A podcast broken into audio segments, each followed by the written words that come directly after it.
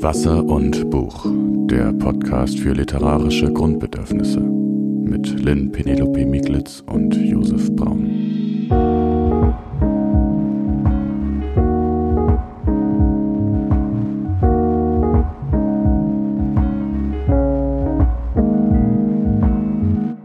Hallo Josef, schön, dass du da bist. Wir wollen heute die nächste Folge unseres Podcasts Wasser und Buch aufnehmen.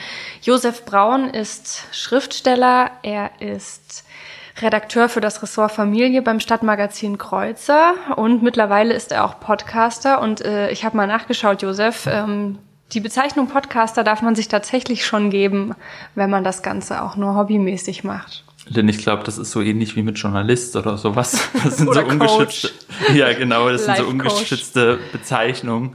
Ähm, die Stimme, die Sie gerade gehört haben, die ist von Lynn Penelope Miklitz. Sie ist Literaturkritikerin, Schriftstellerin und Podcasterin, verifizierte Podcasterin. Und wir wollen heute einmal mehr über Familien und Literatur reden, über das Zusammenspiel, was ja das Thema unserer ersten Staffel ist. Und Lynn, wir haben uns ja die letzte Zeit viel angeguckt, ähm, wie werden Familien in Literatur dargestellt. Wir haben uns auch den Betrieb angeguckt, wie geht's Autoren, Autorinnen damit, die Familien haben, ähm, welche, unter welchen Bedingungen leben und arbeiten die, wie ist es mit Kindern zu schreiben, das haben wir in der letzten Folge besprochen. Und heute wollen wir uns noch einem, einem anderen Bereich sozusagen widmen, und zwar, was passiert, wenn Bücher als gewissermaßen als Plattform benutzt werden, um mal so die eigenen Erziehungserfahrungen, Erlebnisse, aber auch Tipps vielleicht ähm, ja auszubreiten. Und äh, mhm. das gibt es ja durchaus, dass Schriftsteller und Schriftstellerinnen über ihre Eltern berichten, wie das so war früher. Ja. Da werden wir heute ein paar Geschichten hören. Wir werden auch von uns selber erzählen und ähm, wir werden aber auch Tipps hören. Erziehungsratgeber. So Erziehungsratgeber und mal gucken, äh, wie gut die sind. Das werden wir dann mal besprechen. Aus unserer großen Expertise als Eltern werden wir das heraus, äh, glaube ich, gut einordnen können. Und wir fangen mal mit den persönlichen Erfahrungen an, würde ich sagen. Mhm. Lynn, wie war das damals? Als du gesagt hast, du willst schreiben, wie, wie hat deine Familie reagiert? Wie hat dein Umfeld reagiert? Vielleicht deine Klasse? Ja. Also ich kann mich überhaupt nicht erinnern, dass es in meinem größeren Umfeld ein Thema gewesen wäre. Also an der Schule habe ich da, glaube ich, mit niemandem drüber gesprochen. Mm, ich erinnere mich an drei Situationen, die mein Selbstverständnis geprägt haben. Die eine Situation ist die, das äh, war aber etwas später, schon nach der Schule, mm, immer wenn äh, meine Oma gefragt hat, was ich eigentlich so mache und ich gesagt habe, ich schreibe noch immer, hat sie mich gefragt, das machen doch so viele, warum musst du das jetzt auch noch machen? Und ähm, nun ja, ganz davon abgesehen, dass ich immer ähm, einfach brav darauf geantwortet habe, ähm, hat mich dieser Zweifel von außen natürlich auch immer stark beschäftigt. Ähm, die andere Reaktion kam etwas früher, da habe ich noch zu Hause gewohnt und ähm, war vielleicht 16, 17 Jahre alt. Ich hatte ein Gedicht geschrieben und hatte das illustriert. Ähm, allerdings eher in so einer Art Collage. Das heißt, ich hatte bereits bestehende Illustrationen irgendwie gesammelt und die dann mm, darum herumgeklebt und wie auch immer. Und ich habe es meiner Mutter gezeigt und habe gesagt, guck mal, guck mal, was ich geschrieben habe. Und ähm, Sie hat gesagt, oh, hast du das gezeichnet? Du musst unbedingt auf eine Kunsthochschule. Und das war so frustrierend, weil ich dachte, ich habe es nicht gezeichnet und ich will es auch nicht gezeichnet haben, sondern es geht um den Text. Und der hat, äh, naja, also das ist super unangenehme Situation. Ähm, und der letzte Punkt war der, dass ich mit äh, tatsächlich mit Klassenkameradinnen ähm, zusammensaß und ich hatte irgendwie mich aufgeregt. Ich glaube, ich hatte damals einen Freund und war irgendwie wütend und dann habe ich so eine Art Monolog gehalten und um mich herum saßen die Leute aus meiner Klasse und haben sich halt kaputt gelacht, weil das Ganze ziemlich lustig war. Und ähm, irgendwann meinte jemand, Lynn, du musst auf die Bühne und so Comedy machen. und ähm, ich dachte so, ich weiß nicht, irgendwie nehmen mich alle anders wahr, als ich mich wahrnehme. Ich dachte eigentlich, ich werde Schriftstellerin, aber alle anderen dachten eher, ich äh, habe entweder nichts zu sagen oder ich bin lustig genug für ein Comedy-Programm oder ich muss äh, Illustratorin werden. Insofern das so zu den Rückmeldungen zu meinem Schreiben. Hast du damals deine Texte schon irgendwem gezeigt? Mm, ja, ich glaube tatsächlich nur meiner Mama aber auch nur sporadisch, was auch daran lag, dass ich lange nur, äh, also während ich noch zu Hause gewohnt habe, nur mm, so Gedichte versucht habe zu schreiben und dass ich längere Sachen geschrieben habe, das kam dann erst mit dem Studium. Und ähm, beziehungsweise habe ich auch schon vorher versucht, längere Sachen zu schreiben, die habe ich aber niemandem gezeigt, weil sie nie fertig geworden sind. Und mit dem Studium habe ich mich dann auch so ähm, habe ich auch Freundinnen Sachen gezeigt ähm, und mit denen darüber gesprochen. Aber ich hatte bis vor dem Studium am Deutschen Literaturinstitut überhaupt keinen Rahmen, wo Leute so ein Textverständnis gehabt hätten, wie das, was ich benötigt hätte, um mich da zu entwickeln. Und wie ist das dann eigentlich? Also, weil das habe ich auch in meiner eigenen Beschäftigung, als ich nochmal nachgefragt, äh, nachgedacht habe, äh, drüber nachgedacht.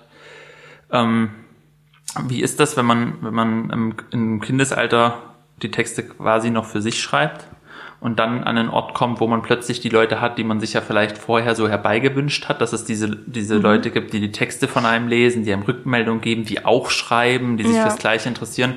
Ist das was Tolles? Oder? Ich finde das extrem toll, aber das kann auch erstmal ganz schön verstörend sein. Ich meine, wir haben die Erfahrung beide gemacht. Ähm, die ersten Seminarsituationen hier am Institut, die, ähm, ja, die haben mich schon auch teilweise extrem verunsichert, weil man wird einerseits plötzlich als Autorin wahrgenommen, sonst würde man ja nicht da sein und seine Texte präsentieren können. Andererseits wird man auch das erste Mal als Autorin angezweifelt. Der Zweifel vorher bezog sich ja auf etwas sehr diffuses. Ähm, und das äh, fand ich dann teilweise schon schwierig. War das bei dir anders? Hattest du vorher schon Austausch und warst so richtig hart im Leben? nee, aber ähm, ich hatte vorher schon einigen Austausch aber eher auf so einer Weise, ich war trotzdem der Einzige, der das gemacht hat. Mhm. Und das ist, glaube ich, wenn du dann anfängst, also ich habe damals angefangen mit Fantasy-Büchern zu schreiben und ähm, da war ich vielleicht 14, 15 und ich glaube, das war damals ging es vor allem darum, die Sachen fertig zu machen. Mhm. Also so Masse war gut, war ein Qualitätskriterium. Wenn du irgendwie zehn Hefte voll geschrieben hast, dann ist das ein, ist das was sehr, sehr beeindruckendes, egal ob es gut ist oder nicht, mhm. aber es ist halt voll. Ähm, und ich habe auch, also ich kann mich eigentlich überhaupt nicht beklagen, weil am An Anfang extrem viele ermutigende Reaktionen kamen. Ähm, irgendwie gab es bei mir in der Klasse auch extrem viele, die gesagt haben, ja, sie wollten ja eigentlich auch mal schreiben, aber haben es dann irgendwie nicht durchgezogen oder so. Also dieses Interesse ja, okay. von, von jungen Menschen, die einfach sich ausdrücken halt wollen. Ne? Und ich glaube, Schreiben ist halt ein Weg, aber die dann halt gesagt haben, ja, da haben sie nicht so die Ausdauer. Ich habe zum Beispiel dann immer frühs ähm, quasi vorm Unterricht noch eine halbe Stunde im Klassenzimmer gesessen und geschrieben, während alle drumherum sich so begrüßt haben und sowas. was, was einerseits ein bisschen irgendwie low ist, aber auf der anderen Seite ähm, hat es halt immer auch Interesse geweckt irgendwie. Und ich hatte auch einen super Deutschlehrer, der das so unterstützt hat, der dann gesagt hat, so, wir machen heute keinen Deutschunterricht, Josef macht heute eine Lesung. Und Wirklich? Ja, auch, oh, ja auch überraschend. Ne? Also ich wusste es auch nicht. Und dann kam so unser Mathelehrer rein und, und, und, und der Deutschlehrer dann so, nee, nee, Josef macht gerade eine Lesung.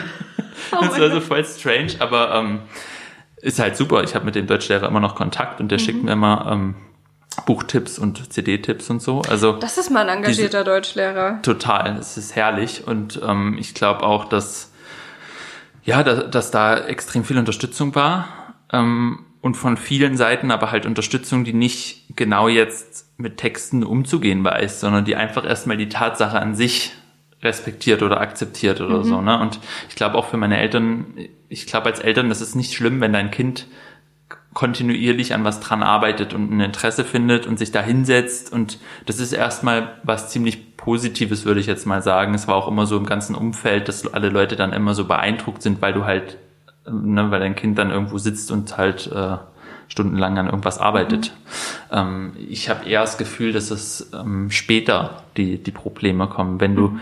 oder bei mir kam, nämlich genau das, was du gesagt hast, wenn du, wenn du dann anfängst zu zweifeln, wenn dieses erste so, ja, ich schreibe das und so, irgendwann dann in so einen Moment kommt, wo du denkst, okay, aber irgendwann soll das ja auch bei Lesen veröffentlicht werden, außerhalb der Familie und so.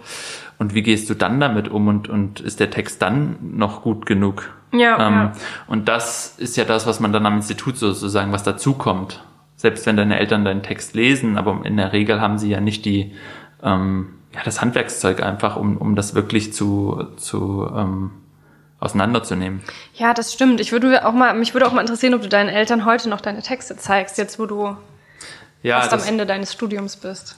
We weniger, wesentlich weniger, würde ich sagen. Ich mache das schon, aber ähm, nur halt zu bestimmten Punkten, wenn ich das Gefühl habe, ich brauche mal ein Feedback irgendwie. Es ist Teil sozusagen des Feedbacks. Und ähm, ja, und du? Mhm, gar nicht. Ähm, vor allem nicht im Arbeitsprozess. Also ich hatte, als ich dann meinen Master hier abgeschlossen habe mit einem Roman, habe ich den Roman dann als Ganzes gebunden äh, meiner Mutter zu lesen gegeben. Ähm, und explizit nicht um Rückmeldung gebeten. Also wir sind dann darüber ins Gespräch gekommen, weil es ist eine Geschichte gewesen, ähm, zu der sie Bezug hatte. Ähm, aber ich, je mehr ich sozusagen in diesen akademischen Schreibdiskurs eingetaucht bin hier an der Universität, ähm, desto weniger konnte ich mit den Rückmeldungen von zu Hause etwas anfangen, weil es ist einfach, glaube ich, schwierig, mh, auf dem Niveau Rückmeldungen zu Texten zu geben und auf einem anderen Niveau hatte ich das Gefühl, hilft mir das jetzt einfach nicht weiter. Ähm, das beginnt damit, dass ich mich nicht bestätigt gefühlt habe, wenn es einfach nur hieß, ist doch schön geworden. Mhm. Und gleichzeitig konnte ich mit der Kritik nichts anfangen, weil sie häufig an meiner künstlerischen Position vorbeigegangen ist.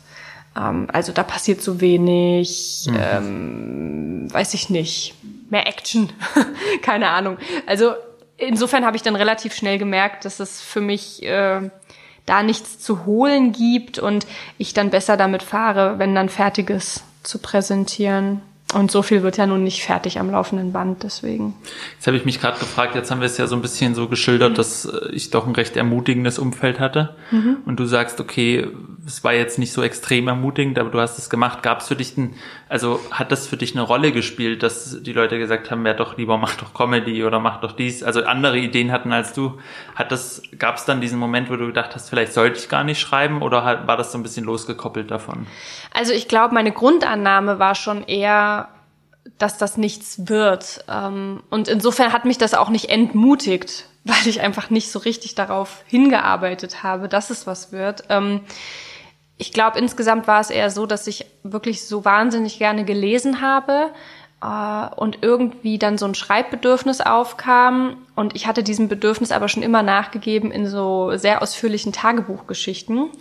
Und das war für mich aber völlig was anderes als professionelles Schreiben. Und deswegen konnte ich sozusagen diesem Schreibdrang nachgeben, habe dann noch ein bisschen mich an Gedichten versucht und es stand nie im Raum, lange stand es nie im Raum, dass ich irgendwie in die Richtung was professionell machen werde. Und deswegen hat mich das vielleicht eher bestätigt in einer Meinung, die ich schon hatte. Irgendwie kommt das nicht so richtig in Frage, dass man halt ernsthaft Bücher schreibt. Das machen halt andere. Ähm, mhm. Und insofern klingt es natürlich jetzt auch entmutigender immer, als es dann für mich wirklich gewesen ist. Einfach dadurch, dass es von vornherein nicht so richtig in Frage kam, äh, außerhalb der eigenen vier Wände heimlich irgendwie was aufzuschreiben.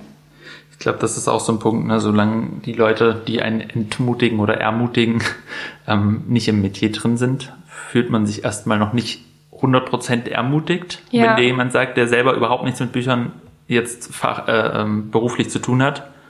Na, das ist gut, dann bist du noch nicht 100% ermutigt, aber halt auch nicht 100% entmutigt, weil du kannst ja nicht, die Person hat ja nicht die Kompetenz in Anführungszeichen, genau. ähm, dir das zu sagen. Was ich ja ganz schön finde an der Literatur, ist, dass Schriftsteller und Schriftstellerinnen so eine Art Berufskrankheit haben, alles irgendwie festzuhalten und wirklich auch noch alles irgendwann ja. mal auszubreiten. Und wenn es dann irgendwann mal der Interviewer ist, der, der mal nachfragt oder die Interviewerin. Und deswegen wissen wir halt von manchen Schriftstellern und Schriftstellerinnen auch, wie das bei ihnen war. Und ich habe mal eine Stelle mitgebracht, ähm, wo Siri Hüstvedt erzählt, wie ihr Vater reagiert hat. Ähm, Siri Hüstvedt ist ja eine sehr renommierte amerikanische Schriftstellerin und Denkerin, würde ich auch sagen, so ein Public Intellectual. Ähm, sie hat sich viel mit Hirnforschung beschäftigt und stammt aus einer Familie, die aus Norwegen ähm, in Amerika sozusagen eingesiedelt ist. Mhm. Und ihr Vater war Professor für norwegische Literatur, schätze ich mal, dass das dann, ja. Also der war jedenfalls, es ist auf jeden Fall ein intellektuellen Haushalt gewissermaßen, in dem sie groß geworden ist, wobei ihre Mutter eben, das beschreibt sie auch in diesem Interviewband, ähm, eher zu Hause war und quasi die Hausarbeit erledigt hat. Das war so eine klassische Trennung bei denen zu Hause einfach. Mhm. Und ähm, diesem Vater hat sie eine Geschichte gezeigt und erzählt davon. Ich mochte diese Geschichte. Auch sie war sicher schlecht, aber ich muss begriffen haben, dass der unheimliche Moment des Erkennens zwischen der Erzählerin und der Schaufensterpuppe etwas hatte, etwas emotional Wahres. Es gab eine andere Geschichte im gleichen Stil, die ich für den Englischunterricht schrieb und für die der Lehrer nicht gerade lobende Worte fand. Nicht, dass er sie schlicht, schlecht geschrieben gefunden hätte. Ich glaube, sie schockierte ihn. Er fand sie verstörend. Das Gefühl, das er mir vermittelte, war, das sollte man nicht tun oder sowas schreiben nette Mädchen nicht. Ich weiß noch, wie wütend ich war. Ich artikulierte meine Wut natürlich nicht, aber etwas Hartes setzte sich in mir fest. Ich finde es interessant, zurückzublicken und mich daran zu erinnern, wie ich die Reaktion anderer auf mein Schreiben empfand. Einmal, noch früher, in der fünften Klasse vielleicht, gab ich meinem Vater einen Aufsatz. Er nahm ihn, korrigierte ihn, schrieb ihn komplett um und gab ihn mir zurück. oh mein Gott. Ich zeigte ihm nie wieder einen Aufsatz. Im Lauf der Zeit lernte ich meinen Vater besser kennen. Es war nicht bösartig. Das ist ja schon, also da habe ich mich halt gefragt, was, was ist, wenn deine Eltern, also das ist ja so ein Beispiel, wo die Eltern dann wirklich nicht im Schreiben drin sind, aber in einer gewissen Weise in der Materie, so eine ja, intellektuelle. Ja. Und äh, das fand ich schon ziemlich heftig, also weil das miese ist ja, wenn dein Text dann einfach komplett umgeschrieben wird. Ja, was für ein Eingriff auch. Und ähm, äh, bös gemeint natürlich nicht, aber was für eine Botschaft, die da auch drin steckt, ähm, egal wie es gemeint ist. Ähm, ich finde es äh, ganz erstaunlich, ähm, dass auch sie sozusagen beschreibt die Auswirkungen dieser Stimmen von außen auf ihr Schreiben mhm. und dass sich etwas Hartes in ihr festgesetzt hat. Und ich weiß nicht, wie das bei dir ist, aber ich beobachte das auch, dass mit ähm, dass viel Kritik, die man bekommt, ähm, dass die beim nächsten Schreibprozess mitgedacht wird, dass die sich irgendwo tatsächlich auf dem auf den Blick auf die eigene, auf die eigenen Texte mit ablagert. Und ich muss auch immer stark dagegen anarbeiten. Also, dass ich ganz bewusst ähm, diesen Blick, der da verstellt ist sozusagen oder beeinflusst ist, dass ich den wahrnehme und gegebener, ja, zu gegebener Zeit wieder ablege. Dass er nicht die ganze Zeit mitschwingt, sondern dass ich auch irgendwie schaffe, mit meinen eigenen Augen drauf zu gucken. Ich weiß nicht, weißt du, was ich da mhm. meine? Das ja, total. Schwer. Ja, das geht ja darum, letztlich, wie findet man seine eigene Stimme? Wie hält man sozusagen an dieser Stimme fest? Und das Problem ist, wenn, wenn Kritik von außen kommt, die kann den Text besser machen, wenn man es versteht, sie anzunehmen. Aber wenn man es falsch macht, dann baut man quasi eine Stimme auf, die gar nichts mit der eigenen zu tun hat, so richtig, ja, genau. weil man, weil man versucht, alles einzubringen, was, was jemand gesagt hat. Und das ist dann fast egal, ob das im Seminar war oder halt früher bei den Texten, wenn die Eltern gesagt haben, oh nee, das, das geht nicht, mach die Figur, die war nervig oder so. Ja. Und was bei, bei Hüstwert hier noch vorkommt, finde ich, was so ein Aspekt ist, der glaube ich nochmal so besonders ist, dieses weibliche Schreiben, also die, der, der Vorwurf an das Mädchen, so eine Geschichte kannst du doch nicht erzählen, so was, was, das ist doch kein Thema für ein Mädchen. Also die Erwartungen an Frauen, ich meine, sie ist ja auch schon etwas älter und ähm, zumindest so im Hinsicht, dass sie noch andere Generationen auch mitgekriegt hat, wo das noch klarer getrennt war, Männer, Frauen, was ist schicklich für Männer, was ist schicklich für Frauen. Ähm, und das finde ich ist auch so ein Aspekt, der, glaube ich, es mir teilweise halt leichter gemacht hat, als es jetzt wahrscheinlich für Frauen einfach war in mhm. der Zeit. Ne? Ja, was ich auch äh, da sehe und was auch bei, ähm, bei meinen Lesererfahrungen so mitschwingt, ist dieser Wunsch nach Originalität, also gerade auch nochmal rückbezogen auf, auf meine Erfahrungen. Ähm, meine Oma war keine Intellektuelle, sie war Russischlehrerin und ähm, trotzdem hatte ihr Wort für mich unheimlich viel Gewicht und mit der Aussage, das machen schon so viele, so viele Leute erzählen, was, was soll, mhm. was, was hast du denn zu erzählen? Hm, ähm, war natürlich bei mir auch immer so ein Drang, da irgendwie originell sein zu müssen. Und das konnte ich lange Zeit ganz schwer ablegen, beziehungsweise hat sich das so ausgewirkt, dass ich alles unnötig verkompliziert habe, weil ich gedacht habe, ich muss es so kompliziert, so eindrucksvoll und übertrieben wie möglich machen. Mm, nur dann hat es Relevanz. Und das ist auch das, äh, was du jetzt mit der Stimme finden beschrieben hast, man muss diesen ganzen Ballast wieder runterkratzen. Hm. Und dann lässt sich da vielleicht was finden, was irgendwie bedeutsam ist, aber nicht, weil es irgendwie extrem ist oder besonders speziell.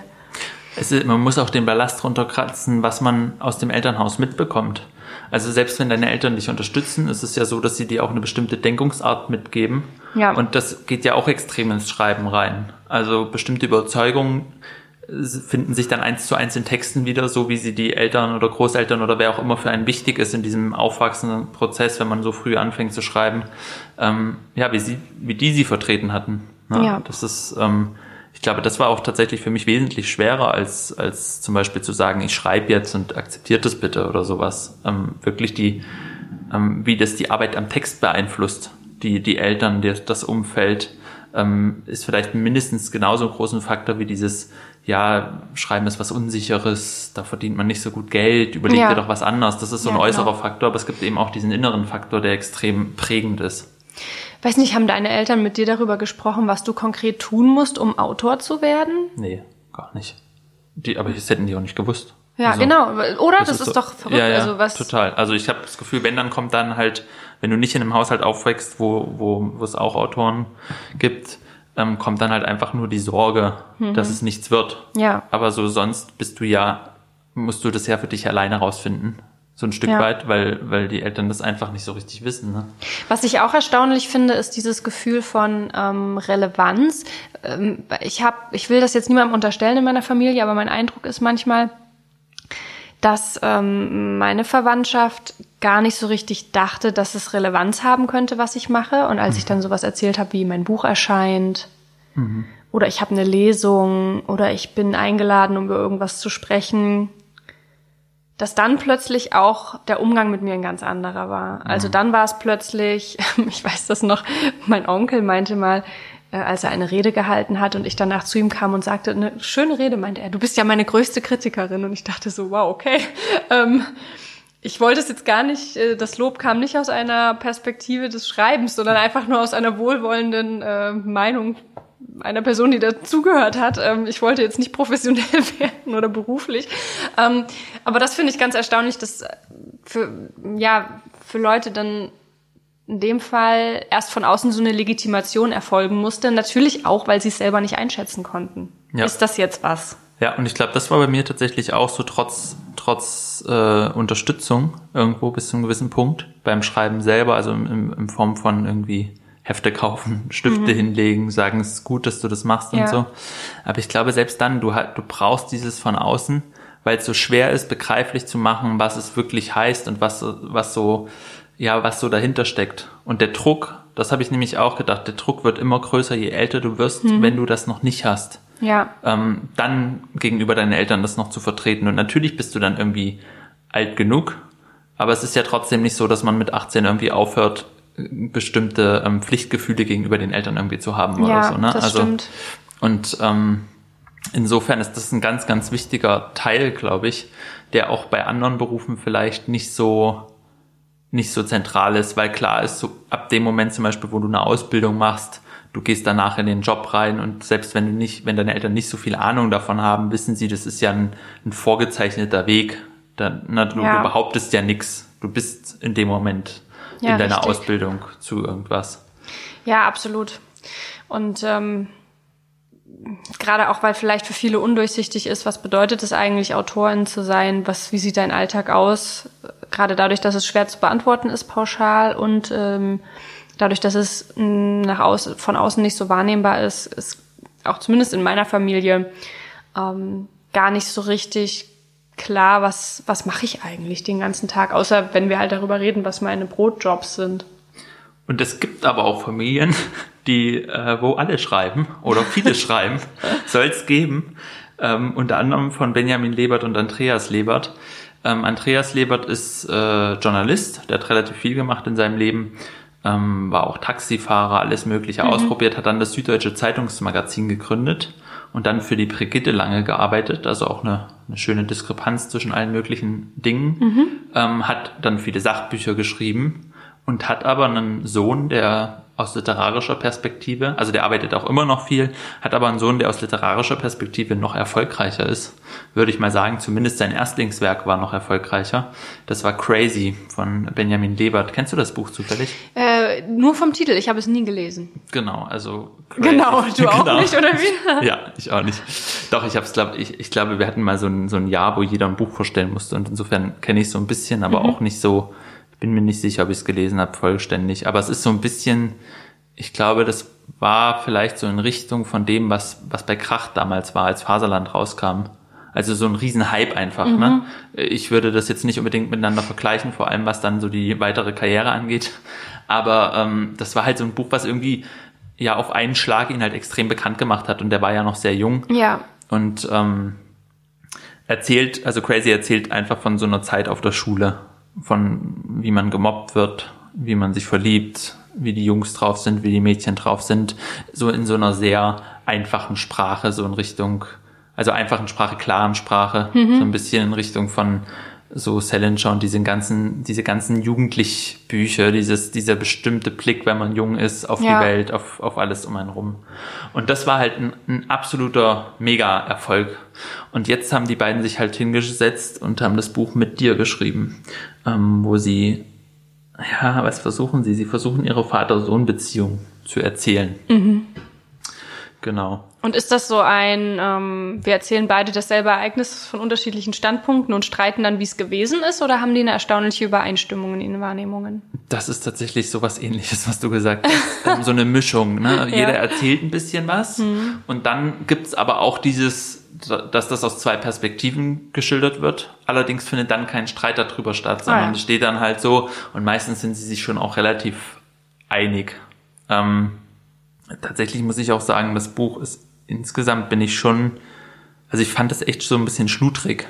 Mhm. Ähm, die Idee, dass man ehrlich mal Vater und Sohn sich hinsetzen und sagen, okay, wir schreiben beide, warum sollen wir nicht auch in einem Buch darüber berichten, wie das ist und vielleicht kann dann jemand was daraus ziehen, ja. finde ich ja gut und sie sind auch ehrlich, also der Benjamin Leber, der hatte ja, hat ja eine Behinderung, der ist auf der einen Seite gelähmt und sein Vater beschreibt quasi, wie er mit der Behinderung umgegangen ist, auch als der Benjamin noch klein war und beschreibt es auch sehr ehrlich. Also beschreibt auch, wenn er quasi total gedankenlos war, weil der Vater halt so ein, so ein total optimistischer Typ ist, der immer so sagt, ja, das schaffst du und, ja. und das ist natürlich bei jemandem, der bei, in, in gewisser Weise körperlich eingeschränkt ist, einfach schon schwierig manchmal, wenn du dann gesagt kriegst, so, ja, das macht doch nichts, das ist doch nicht so eine große, ein großes Problem, das kriegen wir schon hin oder mhm. so, ne? Oder auch der Sohn hat dann, also Benjamin Lebert hat dann später schwere psychische äh, Probleme und da ist es wieder so was ähnliches, dass der Vater damit einfach nicht so richtig umgehen kann. Ja. Und das schildern sie schon sehr ehrlich, aber dann kommen halt so, äh, also allein die Chronologie, also es ist so sehr, da werden dann Situationen einfach so gesetzt. Also zum Beispiel, ich habe mir einen Satz rausgeschrieben, der heißt dann, wir sind jetzt im Herbst 1980. Und man denkt so, man kann das wirklich schöner mit der Zeit gestalten, mhm. als einfach sozusagen zu sagen, ach ja, und dann war ja noch das hier, mhm. oder ach ja, und da waren wir ja noch in Amerika und jetzt erzähle ich mal kurz. Und dann ja. haben sie es auch so gelöst, dass sie teilweise einfach Benjamin Doppelpunkt, kommt irgendwie zwei Seiten Text, dann kommt Andreas Doppelpunkt, zwei Seiten Text. Also so man, man, man checkt das Konzept einfach nicht. Mhm. Und die, die, ähm, der Eindruck, was, was diese Vater-Sohn-Beziehung ausmacht, bleibt einfach aus. Jeder erzählt halt so Stories. Und ähm, was aber interessant ist, finde ich, also was, was wir für unsere Folge jetzt gut nutzen können, glaube ich, ist der Schreibhaushalt. Also wie lief das bei denen? Und es ist halt so, dass der Andreas Lebert, dessen Eltern haben auch schon geschrieben. Ah, das ist ja interessant. So, so Krimis, glaube ich. Mhm. Und ähm, der beschreibt, das fand ich ganz schön, wie, wie das immer war. Das war dann so eine angespannte Stille, wenn geschrieben wurde. Aber sobald es dann fertig war, so diese, ne, diese Begeisterung sozusagen, dann haben die immer, ich glaube, die, die Texte wurden irgendwie in so einer Reihe veröffentlicht, in so, in so einer Zeitungsreihe. Gab es ja damals noch viel mehr. Und dann sind die Eltern quasi, hat der Vater dann abends, ist er mit ihm dann noch dahin gefahren zum Bahnhof nach München, weil dort gab es sozusagen noch den einzigen Briefkasten, wo das dann noch rechtzeitig hingekommen ist. und dann haben die halt gefeiert. Also dann ja. haben die den Sohn auch aus der Schule genommen und haben irgendwas Cooles gemacht oder so, mhm. diese Erleichterung. Und dadurch kannte der halt Schreiben als was sehr Positives. Und der Sohn hat dann halt auch irgendwann angefangen, also Benjamin Lebert dann in mhm. der nächsten Generation. Sein Vater hat ja dann auch geschrieben. Und ähm, da ist es so, der beschreibt es und ich glaube, das kennst du ja vielleicht auch, dieses, diesen Moment, wenn du deinen Eltern das dann zeigst und der zeigt halt seinem Vater, von dem er auch noch weiß, der schreibt ja, der hat eine ja. Ahnung, ähm, und dann weißt du nicht so genau, was soll ich jetzt eigentlich machen? Ähm, der Vater sitzt da auf dem Sofa, liest das und er überlegt sich, gehe ich jetzt aus dem Raum raus? Ähm, ja. Bleibe ich da? Warte ich? Warte ich? Ähm, will ich das überhaupt wissen? Ist es eine gute Idee gewesen? Ist der Text nicht eigentlich viel zu schlecht und so? Und ähm, beschreibt es halt wie diese Nervosität und der Vater unterstützt ihn dann so ein bisschen, aber er macht schon auch viel einfach alleine und schreibt einfach. Ja. Also dann hast du ja wieder eine also man merkt auch hier, es gibt so eine andere Ebene von Problemen. Du gehst ja dann in so eine Art Konkurrenzkampf oder hast dann den Vater, der immer alles in Anführungszeichen vielleicht auch besser weiß, weil er ja schon im Geschäft drin ist. Ne? Ja. Das hast du ja nicht, wenn du, wenn du in so einem Haushalt wie wir aufwächst. Aber ähm, was, was ich dann auch noch ganz interessant finde, es gab dann, ich glaube, beim zweiten Roman von Benjamin Lebert hatte er das Problem, dass er nicht mehr schreiben konnte. Also er hatte eine richtig krasse Schreibblockade. Und ähm, dann hat sein Vater gesagt, schick mir jede Woche ein Kapitel und ich lese es nicht, beziehungsweise ich weiß nicht, ob er es gelesen hat, mhm. aber ich, ich sag dir nichts dazu, aber ich tue das in meinen Safe sozusagen. Ja. Und du schickst mir dann wieder nächste Woche noch ein Kapitel, weil das ist sozusagen unsere Abmachung. Okay, verstehe. Mhm. Und ähm, hat das, das hat ihm extrem geholfen beim Schreiben. dann hat er das ganze Buch fertig gekriegt. Und sowas fand ich halt ganz cool. Also es gibt natürlich vielleicht so gewisse Sachen, die man dann einfach machen kann, unterstützungsmäßig. Mhm. Ne? Ja, wenn ähm, man das, wenn man auch weiß, was da für Mechanismen dahinter stecken. Also genau. es ist ja eben in dem Fall dann eben keine Hilfe zu sagen, ja, ähm, dann lass es halt erstmal und schau mal. Genau, erhol dich erstmal, guck mal, das ist, das ist halt schwieriger. Und ähm, dann ist es natürlich auch so, dass, dass sozusagen einfach der, der Kontakt in den Betrieb einfach da ist. Also ja. das ist ja, was wir jetzt gesagt haben, dass man so lange braucht von außen, bis es, bis man genug von außen sammelt, dass die Leute sagen, ach ja, guck mal, die ist ja wirklich Schriftstellerin mhm. und behauptet nicht nur, sie will irgendwie was mit Schreiben machen. Ja. Das hatte er natürlich wesentlich schneller, einfach die Kontakte dann in Redaktionen oder wusste, wo er Sachen hinschicken kann oder so. Ja, ja. Ähm, genau, aber insgesamt ist das Buch leider, bleibt es stark hinter seinen Ansprüchen, würde ich mal sagen, zurück. Und das ist so schade, weil ich finde, ähm, solche Projekte können ja auch gut sein. Und deswegen kommen wir jetzt auch noch zu einem, was gut ist, weil oh. wir wollen ja auch immer uplifting Zeug machen hier. Ja. Ähm, und zwar reden wir jetzt über jemanden, der in einem Arbeiter oder die in einem Arbeiterhaushalt groß geworden ist und ja, würde ich mal sagen, schon andere Erfahrungen gemacht hat als alles, was wir jetzt hier besprochen haben, mhm. weil so sehr Arbeiter waren dann vielleicht unsere oder Arbeiterinnen in, in dieser Form noch, in dieser historischen fast Form, würde ich sagen, gab es wahrscheinlich weder bei uns noch jetzt bei, bei denen, die wir vorgestellt haben. Und zwar geht es um Annie Arnaud und wie die ihre Eltern beschreibt. Und Lynn, kannst du das mal vielleicht so schildern? Also sie, wir haben ja schon über sie gesprochen und sie schreibt ja viel über ihre, ihre gesamte Biografie, aber sie hat ja sowohl ihrem Vater als auch ihrer Mutter ein ganzes Buch gewidmet. Und wie, wie schildert die ihr Aufwachsen eigentlich? Ja, bei Annie Arnaud ist es ja so, dass ihre Bücher geprägt sind von diesem fast schon soziologischen Blick, ähm, den sie auch auf sich selbst als Kind oder auf ihr Aufwachsen anlegt und auf ihre Familie. Ähm, und ich erinnere mich, dass deshalb der Umgang der Eltern mit dem Kind ähm, auch nicht geschildert wurde aus einer Perspektive, aus einer sehr emotionalen Perspektive. Äh, Gefühle kommen vor und auch was die Eltern dem Kind vermitteln und was es für Folgen hat, aber immer mit dieser Distanz, diesem, diesem fast schon wissenschaftlichen Blickwinkel, was das Ganze auch ungemein wirkungsvoll und eindrucksvoll macht. Ähm, und ich erinnere mich zum Beispiel, dass die Eltern, du hast das schon gesagt, das war ein ähm, Arbeiterhaushalt und ähm, einerseits dieser, dieser Wunsch gerade der Mutter, dass das Kind sich hocharbeitet und nicht mit den Händen arbeiten muss, sondern intellektuell arbeiten kann und andererseits immer das Gefühl der Eltern im Vergleich dazu dann irgendwie minderwertig zu sein und damit nicht mithalten zu können und deswegen so eine Konkurrenz zu verspüren und das Ganze im Endeffekt dann auch wieder abzuwerten. Das ist ein sehr spannender Mechanismus, der mir da sehr eindrücklich im Gedächtnis geblieben ist. Weißt du noch, wann sie ungefähr angefangen hat mit dem Schreiben? Also jetzt nicht genau, aber so. Ich glaube,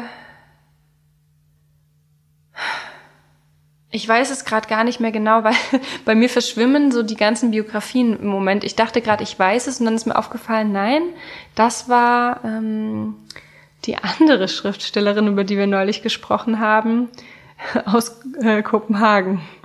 Tove Ditlevsen. Tove Ditlevsen, genau. Also nein, ich erinnere mich gerade nicht. Weißt du es noch? Nee, ich weiß es auch nicht genau, aber ich, ich frage mich gerade, ob es bei ihr nicht so ist, dass sie erst relativ spät mit dem Schreiben eher anfängt, oder? Ich glaube, das ist auch der Grund, ähm, weshalb äh, es nicht zu krassen Auseinandersetzungen kam in der Jugend über dieses Thema. Ich habe auch das Gefühl und ich vielleicht ist es da wirklich so, dass man erst aus der Familie raus muss, um überhaupt das Gefühl zu haben, ich bin hier in irgendeiner Umgebung, weil sie geht ja dann irgendwann an die Universität und genau. studiert. Und das wäre ja so das, was du als Aufstieg beschrieben hast, dieser Richtig. Wunsch, dass das Kind irgendwie weitermacht, weitergeht, über das hinausgeht, was die Eltern gemacht haben. Aber erst in diesem Setting, in dem sie sich ja, und das beschreibt sie ja auch, sehr fremd fühlt. Also sie ist da totale Außenseiterin, sie kennt die Codes nicht, sie kennt die Filme nicht, sie kennt die Bücher nicht, die Musik nicht und so weiter. Ähm, erst in diesem Setting überhaupt so auf den Gedanken kommt, dass man sowas machen kann wahrscheinlich. Ja, genau. Und ich finde bei ihr auch dieses, diese Doppelung von Unzugehörigkeit so beeindruckend, dass sie eben einerseits ähm, in dem Moment, wo sie von zu Hause weg ist und in die Universität und in diese akademische Laufbahn eintritt, ist sie wie auch zuvor schon zu Hause nicht mehr ganz heimisch.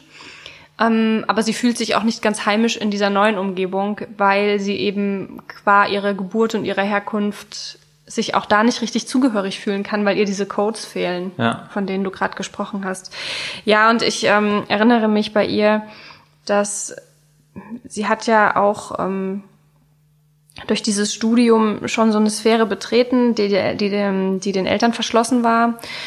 Und diese, und, und sie wurde da schon dann auch bestärkt, aber dieser Argwohn gegenüber diesem ja, ich sag mal, diesem klassenübergreifenden Agieren, also dass sie sich da hochgearbeitet hat und so. Dieser Argwohn, der hat sie natürlich auch zwischenmenschlich geprägt. Das war, und das kommt auch raus, auch wenn sie das Ganze sehr, sehr soziologisch betrachtet.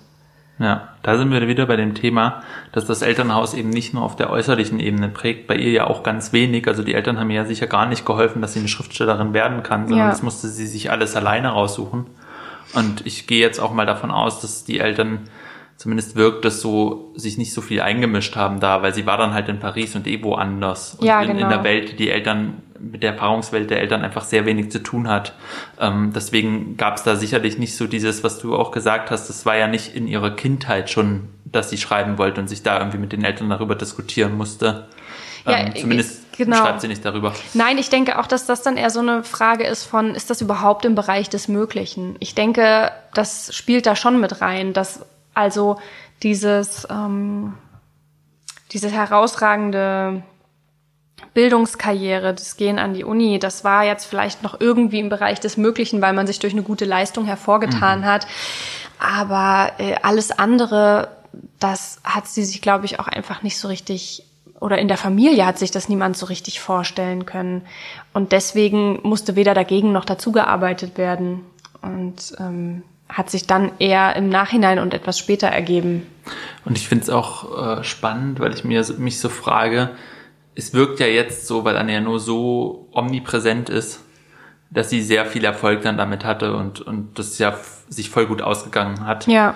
Aber ich bin mir gar nicht so sicher, wie lange sie dafür kämpfen musste sozusagen. Also wie, wie schwer dieses Leben auch war als Schriftstellerin, als das, was ihre Eltern wollten, Aufsteigerin, aber ja. dann irgendwie halt doch in Anführungszeichen nur Schriftstellerin, die ja nicht Unmengen verdient, die nicht mega bekannt ist. Das ist ja, ja. das Gefühl, das ist ein Altersphänomen bei ihr, einfach wirklich so eine zur rechten Zeit, jetzt wird sie entdeckt, nochmal neu. Ne? Ja, das ist auch so. Also gerade in der Übersetzung, ich meine, ja. im Original wird, sie, wird sie schon länger gelesen, aber diesen Erfolg, diesen enormen erhält sie ja jetzt erst durch die Neuübersetzungen von Sonja Fink, glaube ich, ähm, bei Surkamp. Sehr schöne Übersetzung. Ja, wirklich großartig.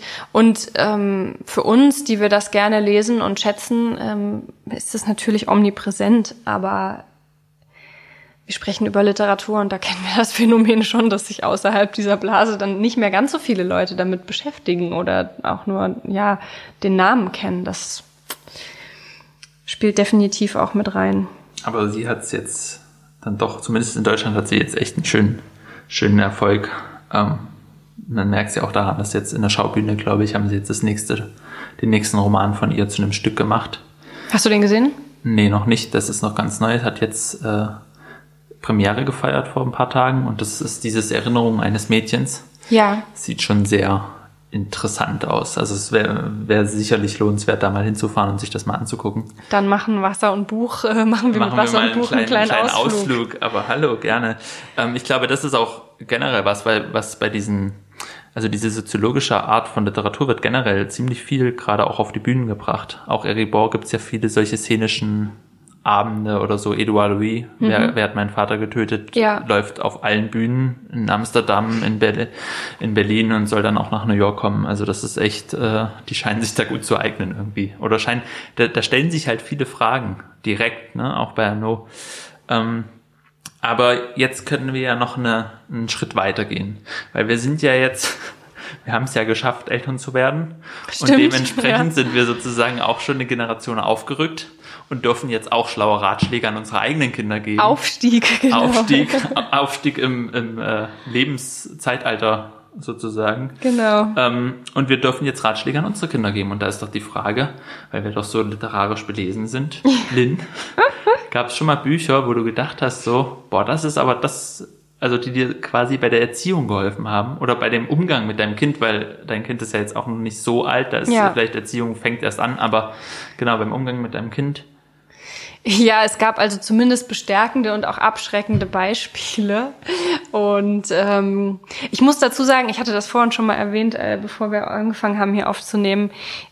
Mein Kind wird zwei und ähm, es ist einfach erstaunlich, wie wenig ich vorher auf Kinder in Büchern geachtet habe. Also wenn Kinder vorgekommen mhm. sind in Büchern, ähm, dann waren sie halt irgendwie da, aber ich habe irgendwie groß Beachtung geschenkt und ich habe mir wirklich nichts gemerkt, was Kinder betrifft in Büchern.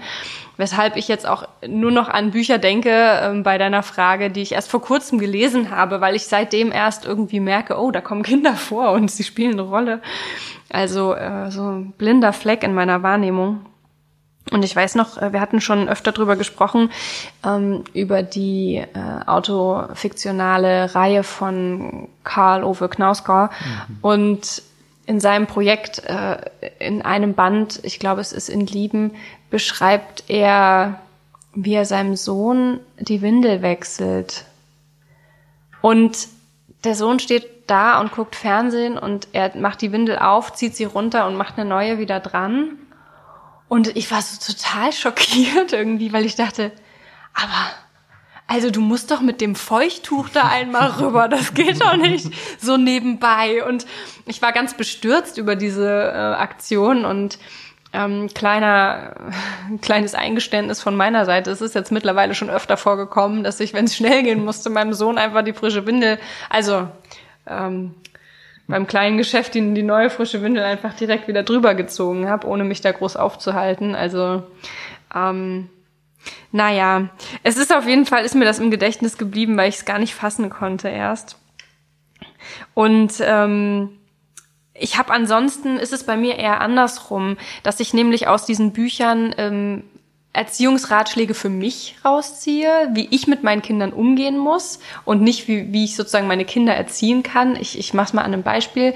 Ähm, bei bei ähm, Tove Dietlefsen zum Beispiel, die hat ja äh, viele Kinder gehabt, ich glaube drei.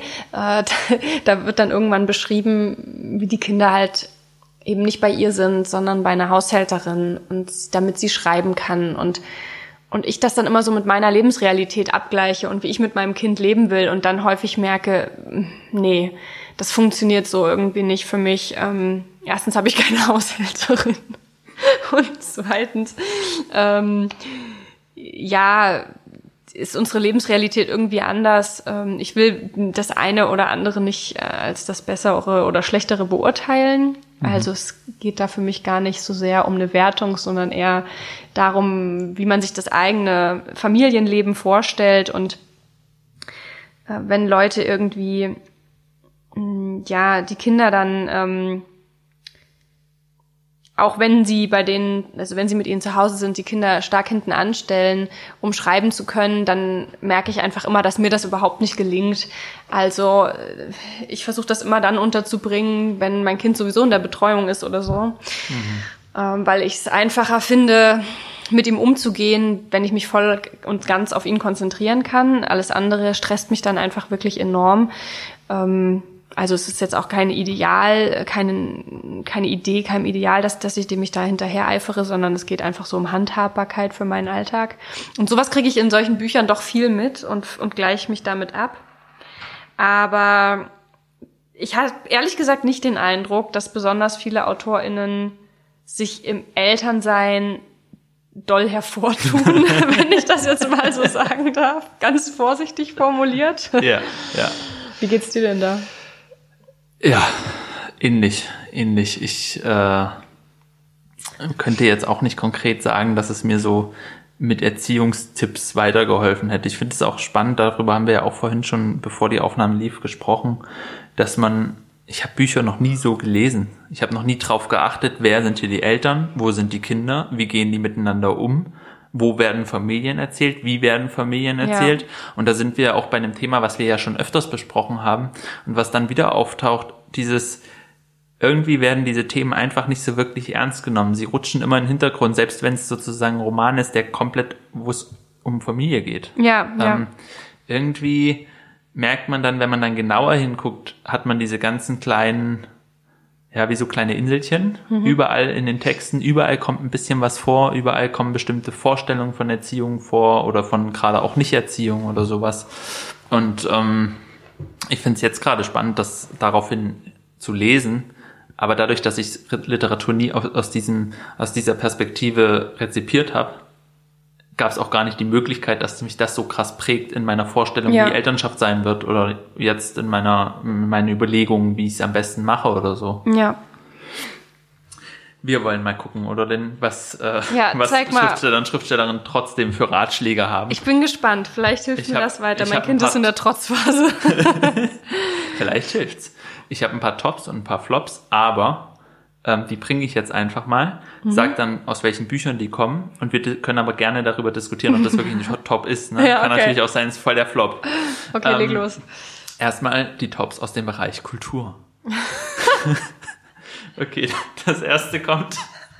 Also, das ist so ein bisschen äh, zusammengemixt jetzt. Äh, in der ersten, in dem Bereich Kultur haben wir Ta-Nehisi Coates und Chimamanda Ngozi Adichie mit zwei Büchern. Chimamanda Ngozi Adichie hat ein Buch geschrieben, das heißt, es ist ein sehr dünnes Buch, Liebe Iabele, ich hoffe, ich spreche es richtig aus. Ähm, und der Untertitel heißt, wie unsere Töchter selbstbestimmte Frauen werden. Hm. Ja, das ist ein sehr schmales Bändchen, ähm, fast so ein bisschen wie, ja, wie so ein Text, der auch im Internet stehen könnte, sage ich mal, von der, von der Textart her. Ja. Ähm, aber gar nicht abwertend jetzt gemeint. Und das andere ist von Tanisi Coates, das haben wir in unserer allerersten Folge schon mal gestriffen, das heißt zwischen mir und der Welt. Ja. Und das ist zumindest zur Hälfte ein Brief an seinen Sohn, wo er ihm versucht, ähm, die schwarze Lebenswirklichkeit in Amerika näher zu bringen. Also ähm, genau, also einmal eine feministische Perspektive auf Erziehung, einmal eine Perspektive auf Rassismus und wie man in einer rassistischen Welt groß wird. Mhm. Und beide sagen, das Wichtige ist ähm, Kultur. Du brauchst quasi ein Fundament. Tanesi Code sagt, in der Welt, die quasi so viel Lügen erzählt, so viel falsche Träume, so viel vergiftetes, ähm, vergiftete Träume quasi hat, wie Amerika, so du kannst aufsteigen und alles, ja. ähm, dann aber die Menschen so unterschiedlich behandelt, brauchst du ein Fundament, du musst deine Kultur in Anführungszeichen kennen. Er sagt, du weißt nicht, was deine Kultur so richtig, also die, die ist ja riesig. Ja.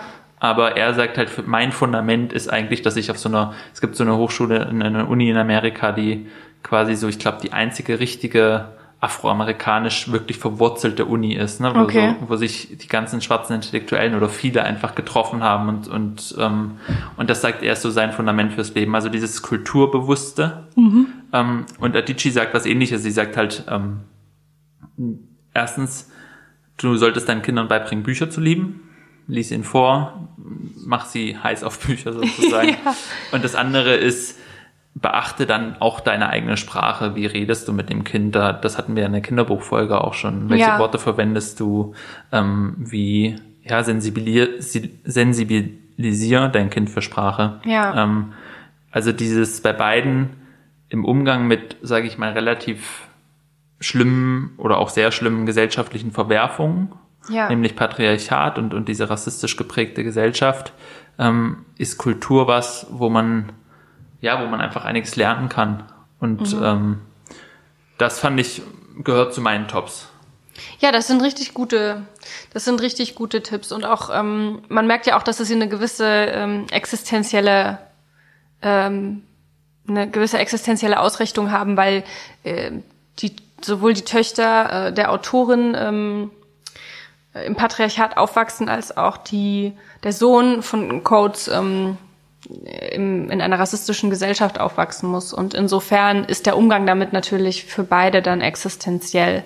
Ähm, ich finde es ganz spannend, wenn wir darüber sprechen. Es wurde ja angerissen, ähm, welche Worte benutzen wir, wie reden wir miteinander. Ich, ich finde eben auch dieses sich Zeit nehmen, um zu sprechen. Ich merke das zum Beispiel bei meinem Kind ganz massiv, dass äh, er sehr viel versteht und wenn ich irgendwie mir nicht die Mühe mache, es ihm zu erklären, gibt er sich einfach nicht zufrieden. Also ein einfaches Nein ist sehr schwer zu akzeptieren, wohingegen ich total äh, gut ähm, im Rahmen seiner kognitiven Möglichkeiten Situationen erklären kann und sagen kann, deswegen möchte ich das nicht. Und dann stoße ich also so gut wie immer auf Akzeptanz. Und mir ist noch was aufgefallen. Josef, dein, dein Sohn ist jünger als meiner, aber ich bin gespannt, ob das bei dir auch so abläuft bis mein Sohn zur Tagesmama gekommen ist, lagen wir teilweise eine Dreiviertelstunde auf der Couch und haben Bücher gelesen. Und ich habe ihm vorgelesen, ähm, auch Bücher, die für ältere Kinder schon sind. Ähm. Und äh, ja, jetzt bei der Tagesmama ähm, mit fünf Kindern ist natürlich nicht äh, es ist nicht mehr alltagstauglich, dass äh, meinem Sohn ein Buch vorgelesen wird dort. Und seitdem interessiert er sich wesentlich weniger für Bücher. Also er greift auch zu Hause kaum noch zum Buch. Er möchte eher was anderes machen. Kann auch ein Entwicklungsschritt sein, dass er gerade irgendwie motorisch mehr drauf hat und jetzt andere Sachen ausprobieren will. Aber ich hoffe so sehr, dass äh, wir da wieder ein Gegengewicht schaffen können. Weil, äh, ja, also wenn es mit noch nicht mal zwei dann schon wieder bergab geht, dann habe ich definitiv krass versagt. Ja, es ist, äh, ich sagte auch gerade noch an die Sprachentwicklung, da ist es, äh, habe ich mal ein Interview geführt für einen Kreuzer für die Kinderseiten ähm, mit einem, der dazu forscht. Mhm.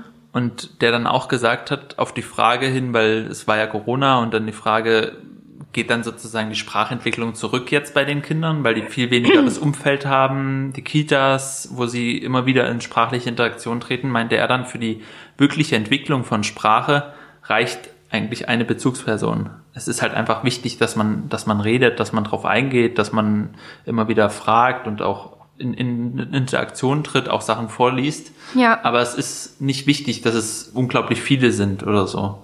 Und ähm, ich habe gerade gedacht, bei Kultur ist es vielleicht manchmal auch so ähnlich. Es gibt ja auch immer wieder diese Geschichten, gerade bei so Aufsteigergeschichten, dass es so eine Person ist, ein Lehrer. Ein ja, dein Deutschlehrer. Ein Deutschlehrer.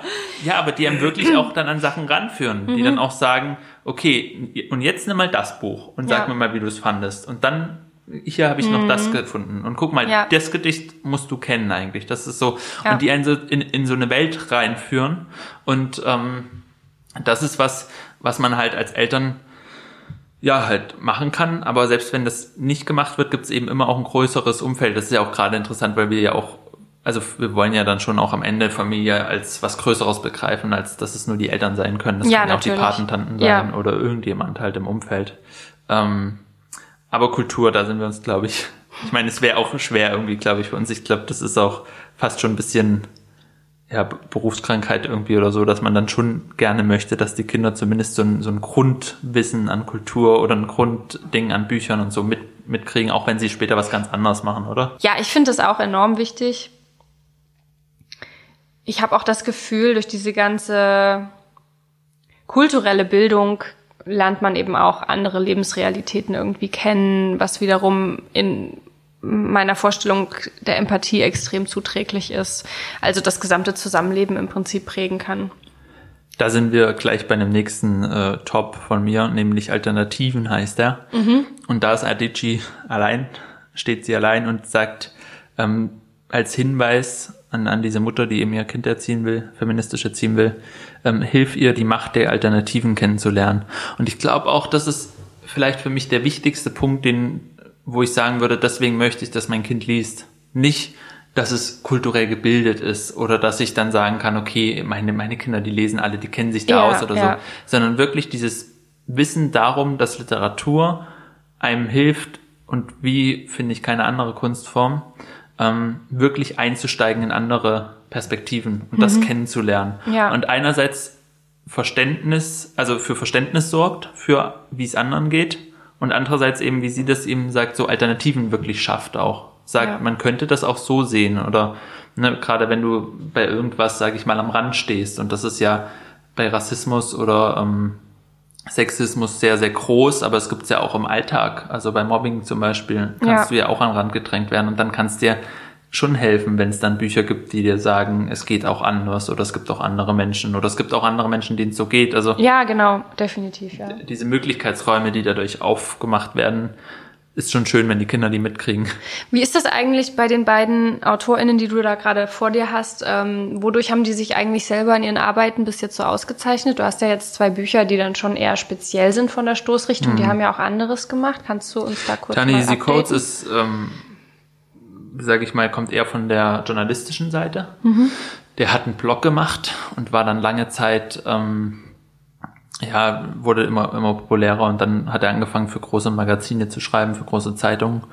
Dann dieses Buch rausgegeben, glaube ich, sogar als erstes zwischen mir und der Welt. Später noch eins über die Obama-Jahre geschrieben und warum sich da nicht so, also warum quasi nach Obama Trump kommt und wie, wie das zusammenhängt mit dem Rassismus in Amerika ähm, und dann seinen ersten Roman veröffentlicht. Das heißt, er ist sozusagen in die Romanschiene reingegangen, mhm. also oder in die, in die literarische, immer mehr und Adichie hat eigentlich so einen umgekehrten Weg genommen, würde ich mal sagen. Die hat ja mit Romanen angefangen oder mit Erzählungen. Ähm, und kommt jetzt aber immer mehr, die hat dann so, ein, so einen Text geschrieben, ich glaube, der hieß uh, Why We Should All Be Feminists oder so. Mhm. Und der wurde dann, ein Teil davon wurde von Beyoncé gecovert oder in den Song verarbeitet.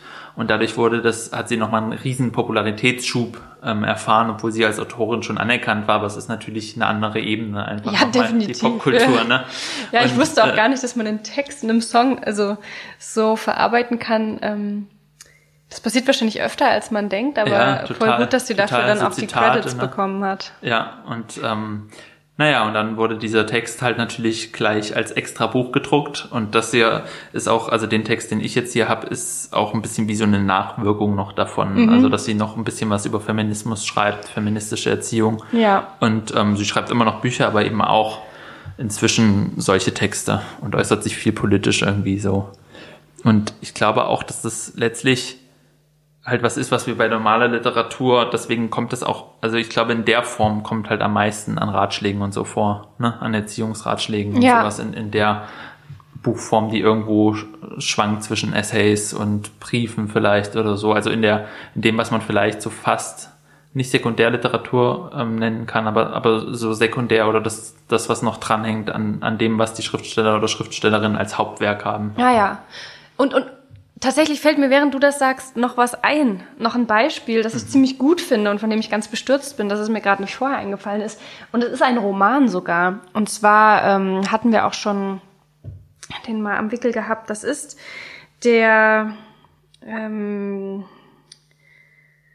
ein Schäfchen im Trockenen von Anke Stelling. Mhm. Und zwar äh, ist es ja auch eine Art ähm, Monolog an die Tochter oder ein Brief, je nachdem, wie man es lesen möchte. Und ähm, da schreibt die Autorin ja auch, also die Autorin im Buch, die ähm, erzählt ihrer Tochter, wie die Welt funktioniert sozusagen und ihre, ihr Motto ist Aufklärung und nichts beschönigen und eben vor allem nicht in dieses Narrativ verfallen von du kannst alles schaffen.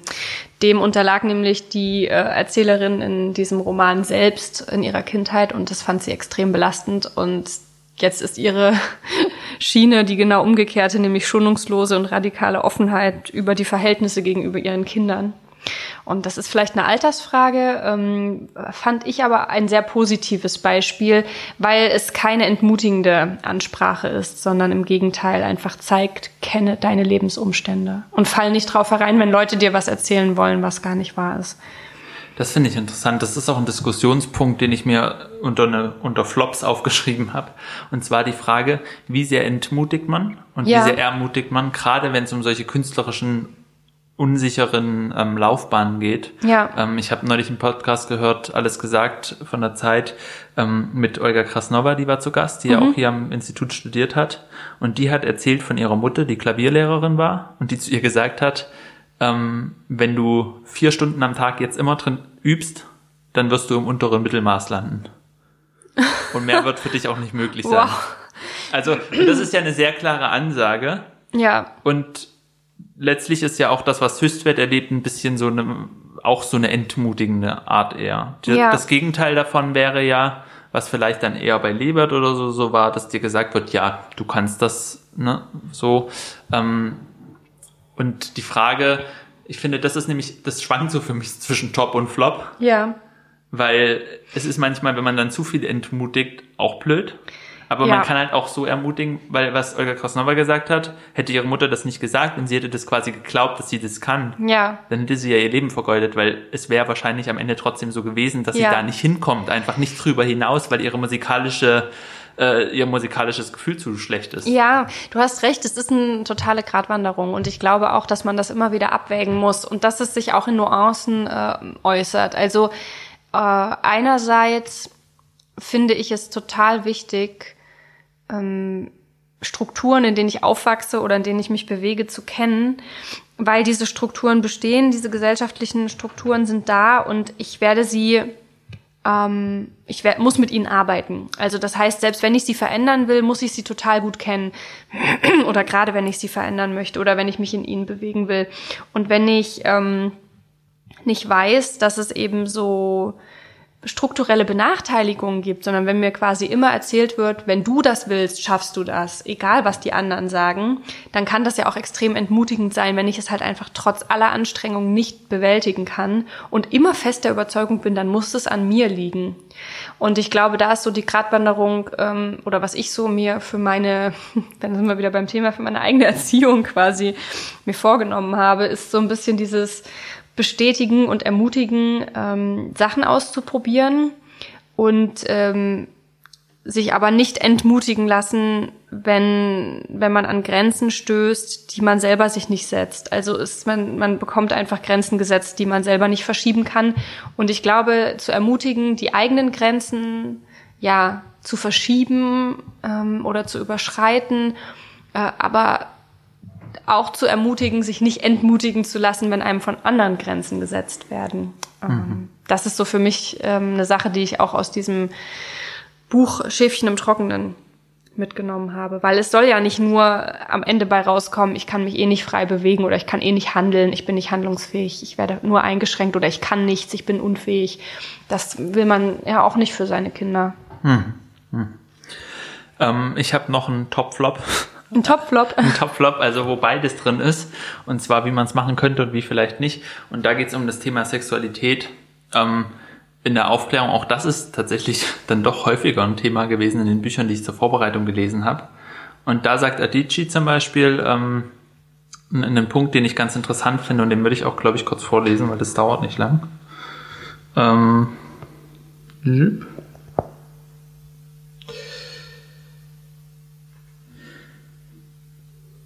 Und oh, genau, ich weiß, wie wahnsinnig schwierig das ist. In jeder Kultur der Welt hat weibliche Sexualität mit Charme zu tun. Kulturen, sogar viele im Westen, erwarten von Frauen, sexy zu sein, aber nicht sexuell. Ähm, ich finde diese, ich fand irgendwie einfach diesen Satz so, sexy zu sein, aber nicht sexuell, ja. extrem gut. Weil, ja. weil, so, weil auch da dieses genau sein mit der Sprache. Ne? Das ist, die Wörter sind ja sehr, sehr nah beieinander, aber es ist halt ein extremer Unterschied.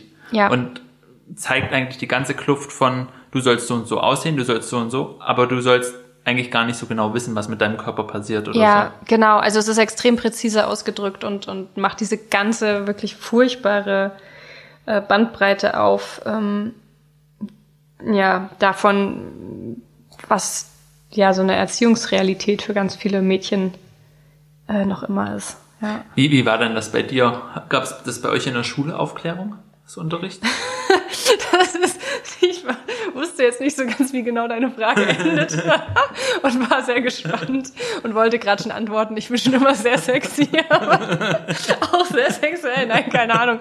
Ähm, ähm, bei uns in der Schule gab es das, glaube ich, eher so im biologischen Sinne und auch da fehlerhaft. Also wir wissen heute wieder wesentlich mehr. Also es ist ja schon sehr, sehr lange bekannt, ähm, dass männlich und weiblich zum Beispiel keine starren Kategorien sind, sondern sich auf einer Range bewegen. Mhm. Das ist schon lange bekannt und wird einfach immer wieder sozusagen hm, verheimlicht, verschwiegen, nicht genannt. Das war bei uns in der Schule definitiv auch so. Also ich hatte auch keine wirkliche Ahnung über mein Inneres.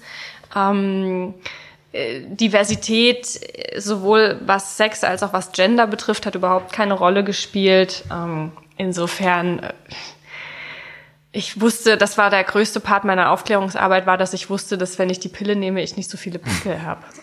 Weißt du, also mhm, mhm, das, ich weiß nicht, wie das bei euch war, aber das war bei uns wirklich wir albern. Wir hatten tatsächlich eine sehr, also die bei uns haben die Lehrer glücklicherweise es vermieden, das selber zu machen und haben von Pro Familia Leute kommen lassen. Und oh, wow. ich würde das tatsächlich jeder Schule einfach, weil das Thema ist ja ein Riesenthema. Ja, absolut. Ähm, und auch was, was an vielen Schulen sehr falsch gemacht wird leider, was dann zur Folge hat, dass queere Menschen häufig ähm, dadurch verletzt werden. Also mhm. gerade der Verein Rosalinde zum Beispiel in Leipzig macht da extrem viel gute Arbeit, Aufklärungsarbeit und es hilft einfach, sich Experten zu holen. Also ja. das hat uns bei uns extrem geholfen, ähm, mit bestimmten Dingen umzugehen. Zum Beispiel mit der Frage nach Pornos oder wie, wie Frauen da dargestellt werden mhm. oder so. Ne? Also man hat schon gemerkt, das sind Leute, die haben sowas schon öfters äh, gehört, wenn Jungs dann irgendwie so dumme Sprüche reißen und die ja. konnten dann darauf auch reagieren.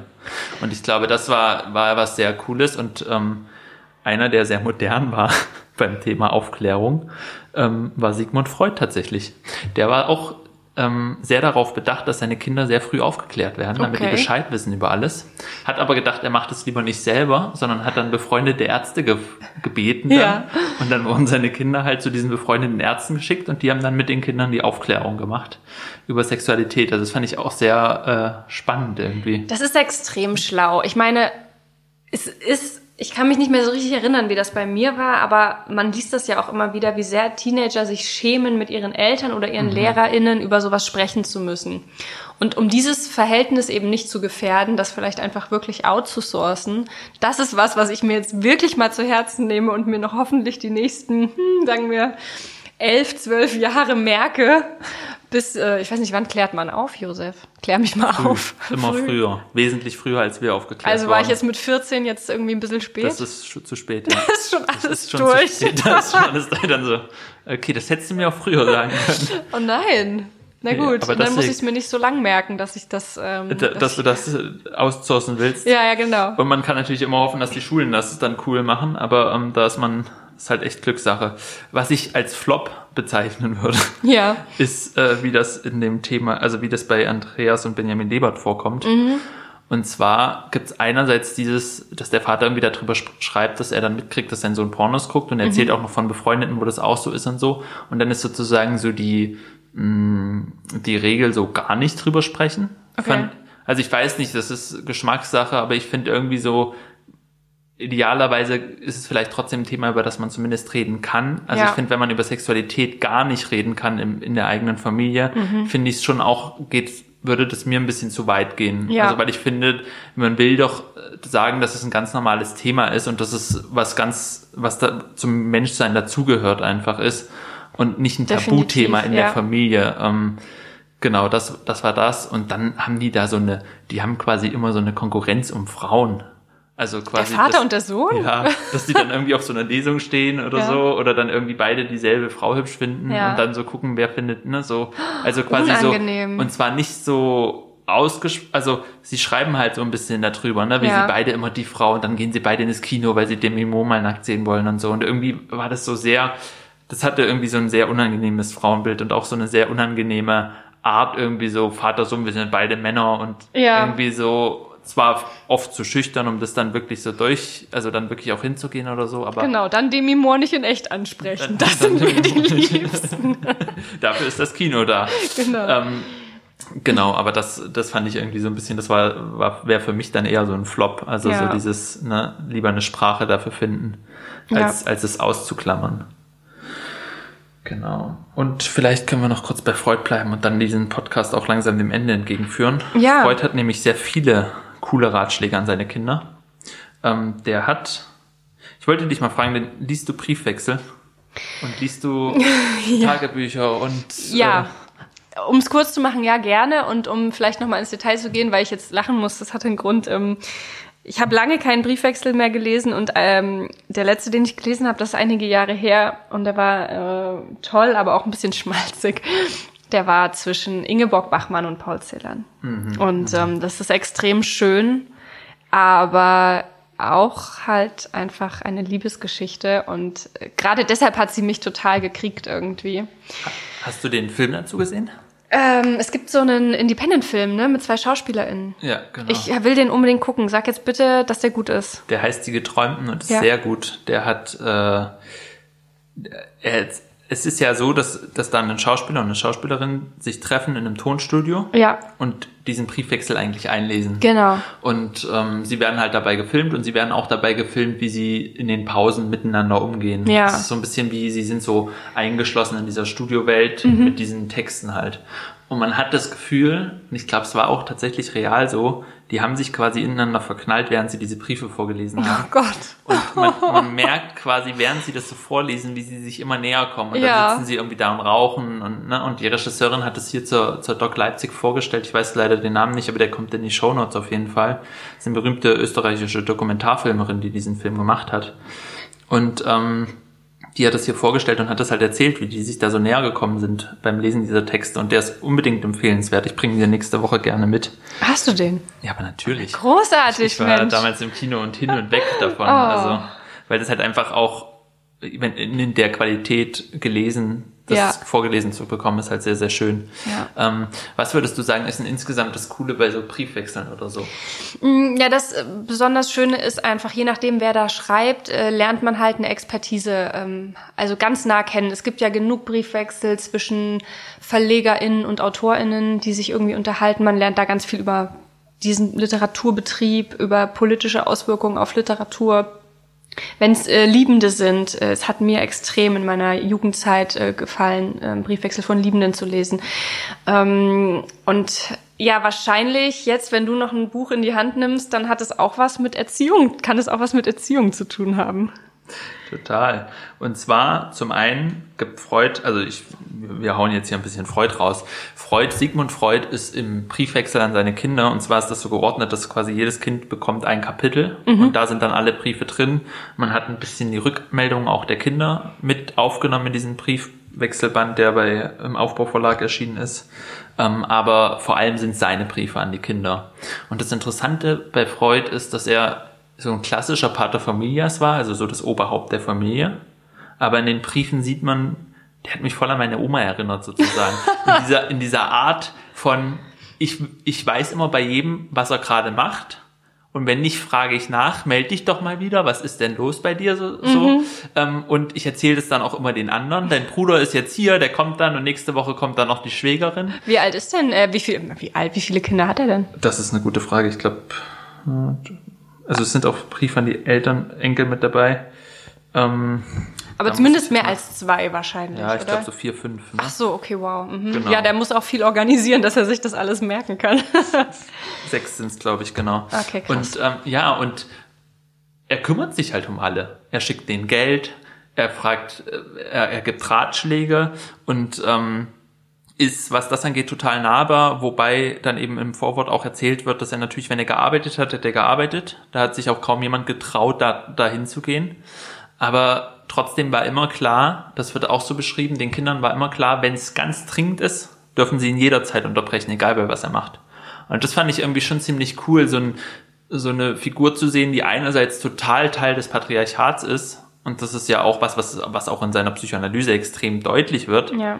Aber trotzdem auch jemand, der die Rolle dann aus, ausführt, so wie, so wie sie halt meine Oma ausgefüllt hat. Ja. Also wirklich so dieses Nachfragen, wie geht's dir? Und was ich auch interessant fand, er hat zum Beispiel bei Schwieger ähm, Kindern, Schwiegertöchtern mhm. und Schwiegersöhnen, die hat er dann quasi so in die Familie aufgenommen, dass die den dann auch immer Papa genannt haben. wow. Und, und er hat die halt meine Tochter oder meine, meine, ähm, ja, mein Mädchen oder so genannt. Ne? Also mhm. so, so diese, diese extreme, ähm, dieses extreme, du bist dann wirklich Teil der Familie. Ja. Und dann gibt er einige Tipps.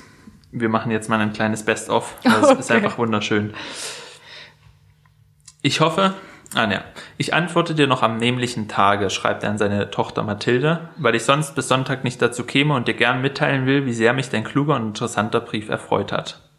Ich hoffe, er ist auch ganz aufrichtig und du fühlst dich wirklich behaglich im Hause. Verschaffst dir auch mutig, was dir zur Bequemlichkeit abgeht. Fand ich, fand ich schon mal cool. Also er hat oft so dieses drin, dass er quasi dazu so sagt, entspann dich. Ja. Gönn dir dein, deine Freizeit. Ja, wie bestärkend auch, ne? Also, Von so einem Vater, ne? Ja, du hast ja. so einen Vater, der extrem berühmt ist, der, der mhm. international immer mehr an Renommee gewinnt und der sagt, gönn dir deine Ruhe. Ja, nimm dir, was du brauchst, um dich gut zu fühlen. Ja, so. Nicht so dieses, du musst jetzt raus und irgendwie. Bist du fleißig? Bist du strebsam? Äh, total. Und jetzt, wir gehen weiter. Medizinische Ratschläge haben wir nämlich auch noch. Oh. Auf Seite 278 in diesem Band, wen es interessiert, finden sich auch medizinische Ratschläge. Ich habe so viel gelernt. ähm, ich freue mich, dass es dir wenigstens gut geht und hoffe, dass du dich lieb genug hast, an deine Gesundheit nicht zu vergessen. Och Mensch. Ist das nicht äh, einfach also und er sagt dann seinem Sohn, es geht um Ernst, ähm, der Sohn, der Architekt geworden ist, sehr viel gearbeitet hat, aber ja. die ganze Zeit so eine Krankheit mit sich rumgeschleppt hat. Und ja. er sagt immer, du musst in die Kur, du musst jetzt wirklich in die Kur. Ich bezahl's dir auch alles, aber du musst in die Kur. Ja.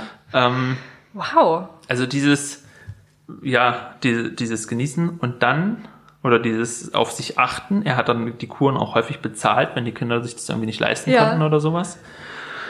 Und dann zum Abschied, Abschied noch einen kleinen Lebensweis, eine kleine Lebensweisheit auf Seite 134 von Mr. Freud. Da geht's darum, dass die Söhne, die haben sich alle zum Krieg gemeldet, obwohl sie nicht hätten müssen. Ah ja, okay. Also die, die hatten alle Gründe, nicht zu gehen und haben sich gemeldet. Und Freud fand das so mittelgut. Das Interessante an diesem Briefwechsel ist auch, dass er immer wieder Einwände hat Mhm. Aber wenn die Kinder das dann trotzdem wollen, dann nimmt er die Einwände zurück. Okay. Also er sagt zum Beispiel, dieser Schwiegersohn, er weiß nicht so richtig, ob das so der Richtige ist. Mhm. Aber als die Töchter dann sozusagen dranbleiben, sagt er, ja, wahrscheinlich hast du recht, das ist bestimmt jemand Gutes ja, und so. Und dann nimmt er ihn mhm. auch auf. Gut, und die Söhne wollen also zum Militär. Dann sagt er, ich verstehe, es geht um den Ersten Weltkrieg, dass du kommen und irgendwie mittun willst. Ich hoffe aber nicht als Soldat, ehe man dich einberuft, was vielleicht nicht der Fall sein wird. Denn wie man tragen muss, was einem zufällt, darf man auch genießen, was einem geschenkt wird, in diesem Falle die Lebenschance. wow, also es liest sich aber auch einfach unheimlich toll, oder? Kann total, total. Es ist ja auch das, was über Freud immer wieder gesagt wird, dass er einfach auch literarisch so gut war und er ja. hat ja in Kunst und Kultur extrem viel Menschen beeinflusst, während die Psychologie irgendwie weitergegangen ist. Ähm, es ist es ist wunderbar zu lesen und das ist wirklich ein, vielleicht so der größte Tipp aus diesem, aus dieser ganzen Beratungs- oder, oder Familienerziehungstipps, was wir heute besprochen haben.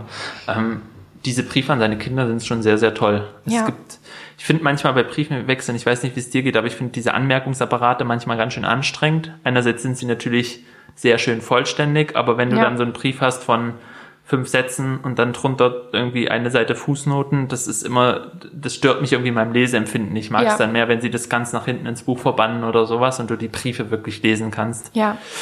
Aber auf jeden Fall äh, eine Empfehlung, Sigmund Freud. Unterdessen halten wir zusammen Briefe an die Kinder. Ähm, auch um nochmal einen ganz anderen Freud kennenzulernen, wenn er das interessiert. Und ja, Lynn, wie würden wir, wie würdest du jetzt vielleicht zum Abschluss der Folge mit deinem Kind umgehen, wenn das zu dir kommt und sagt, so, ich werde jetzt Schriftsteller? ah, schöne Frage. Also, mm, ich hoffe, dass ich ihn äh, bestärke. Ich hätte, glaube ich, direkt auch Furcht, ähm, dass er vielen Enttäuschungen ausgesetzt ist. Noch viel größere Furcht hätte ich, dass er ihnen nicht ausgesetzt ist und ähm, wirklich sehr, sehr gut und sehr, sehr anerkannt wird und ich dann eine neidische alte Schachtel bin. Aber nein, also wenn mein Sohn Schriftsteller werden will, dann würde ich mich sehr geehrt fühlen. Tatsächlich. Ja? Und ich würde ihn bestärken, ja, definitiv. Mhm. Interessant. Und du hättest nicht Sorge, dass es, dass es ja so ein schwieriger Beruf ist mit so einem schwierigen. Doch, ist es. Und das werde ich ihm auch nicht schönreden. Aber wenn er es trotzdem machen will, traue ich ihm das mit seinen knapp zwei Jahren auf jeden Fall schon zu. Jetzt schon zu, dass er dafür den Kopf hat. Du, du weißt, du kannst in zwei, drei Jahren dann mit ihm ein Kinderbuch schreiben. Stimmt. Das ist deine Sitch. Ja, richtig. Gute Idee. Willst du denn deinem Sohn davon abraten? Nee, nicht unbedingt. Aber ich glaube, es ist, ähm, was wir jetzt beide, glaube ich, trotzdem auch beschrieben haben für unsere Kindheit, war ja, dass man erstmal einfach machen, also man macht erstmal. Und als Eltern ist, glaube ich, diese Haltung, die man, die, wenn man so diese Haltung hat, man begleitet, man wertschätzt, aber man sagt auch nicht so, so, und jetzt gehen wir hier zum Wettbewerb und du Ja. erreichst ein, du bist so talentiert, die müssen dich nehmen und so, sondern einfach mal warten. Ich habe das Gefühl, das, was bleibt, das, was bei jungen Menschen bleibt, was sie selber, woran sie immer wieder arbeiten, worauf sie immer wieder zurückkommen, dann kannst du irgendwann sagen, okay, ich unterstütze dich dabei. Ja. Aber ich habe das Gefühl, dadurch, dass ich mir nie so sicher war, trotzdem auch bei der Unterstützung, ob meine Eltern das jetzt richtig gut finden oder mein Umfeld, also ob die mir das wirklich zutrauen. Ja. Gut finden schon, aber zutrauen, ähm, hatte ich auch den Ehrgeiz, immer weiterzumachen irgendwie. Also ich, Ja. ich finde, das ist so, das soll, das ist halt wichtig, dass die Kinder das selber herausfinden, ähm, diese, diese Wege.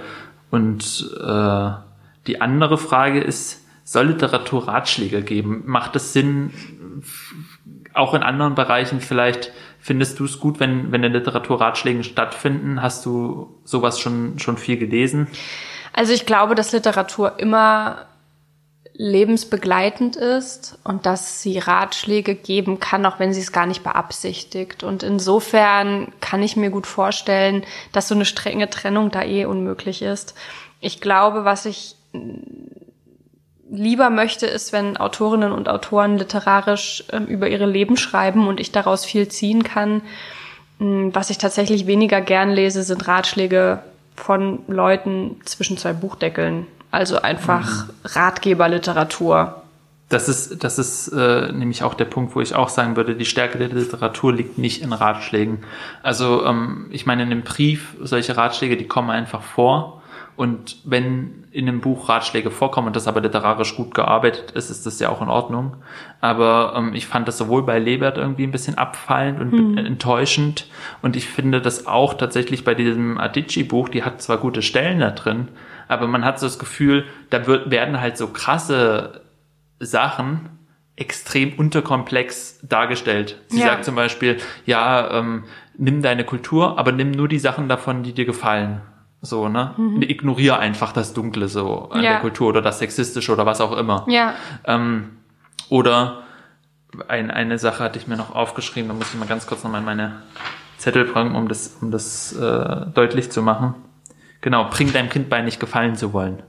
Das ist extrem unterkomplex einfach, weil das kannst du natürlich beibringen, aber die Gesellschaft ist ja trotzdem da und die ganzen Ja. Probleme sind ja da. Und wenn du dann einfach nur sagst, so, das hat so diesen amerikanischen Überoptimismus, Mhm. finde ich, zu sagen, ja, du musst dir gar nicht gefallen, ist doch egal, so, Ja. sei einfach du selbst, sei glücklich, wie du bist und so. Ja. Und dann geht das Kind raus in eine Welt, die aber so nicht funktioniert. Und das ist vielleicht auch dieses Realistische. Und ich glaube, ähm, was die Adichie zum Beispiel in diesem Buch probiert, ist, der Person, der sie diese Ratschläge gibt und natürlich auch den Lesenden, weil das ist ja erschienen, ähm, zu sagen, seht die Welt komplexer. ja, Aber die Art, wie sie das tut, in so einem kleinen Ratgeberband, lässt dann die Welt nicht komplexer wirklich sehen, Ja. sondern das tun dann ihre Bücher wieder, die man liest. ja, Und ja, das ist eine spannende vielleicht Perspektive. Ist das dann zum Abschluss ähm, die, ja, das Entscheidende irgendwie, dass die Literatur an sich äh, einem extrem viel lernen kann und beibringen kann, was man im Leben benutzen kann, aber dass sie meistens eher schwach wird, wenn sie zu sehr in den in Ratschläge geht, genauso wie wenn, wie sie meiner Meinung nach auch oft schwach wird, wenn sie zu sehr in so eine klare politische Agenda geht oder so. Dieses, dieses Komplexe und die Ambivalenzen ist ja das, was Literatur vielleicht ausmacht und was sie auch vielleicht im Erziehungsbereich irgendwie ausmacht. Ja. Josef, ich danke dir für ähm, diese komplexe Folge, die du in so vielen, ähm, äh, ja, mit so vielen äh, schönen Beispielen illustriert hast. Ich habe auf jeden Fall viel über Erziehung gelernt. Mein Sohn wird es mir hoffentlich danken. Und Oder dich verfluchen. oder mich verfluchen, dann äh, werde ich bei dir klopfen und dann darfst du ihm das erklären. Ähm, ja, ich bedanke mich für diese Folge. Wir Ja, sehen danke uns dir. bald wieder. Ja, auf jeden Fall. Bis zum nächsten Mal. Ciao.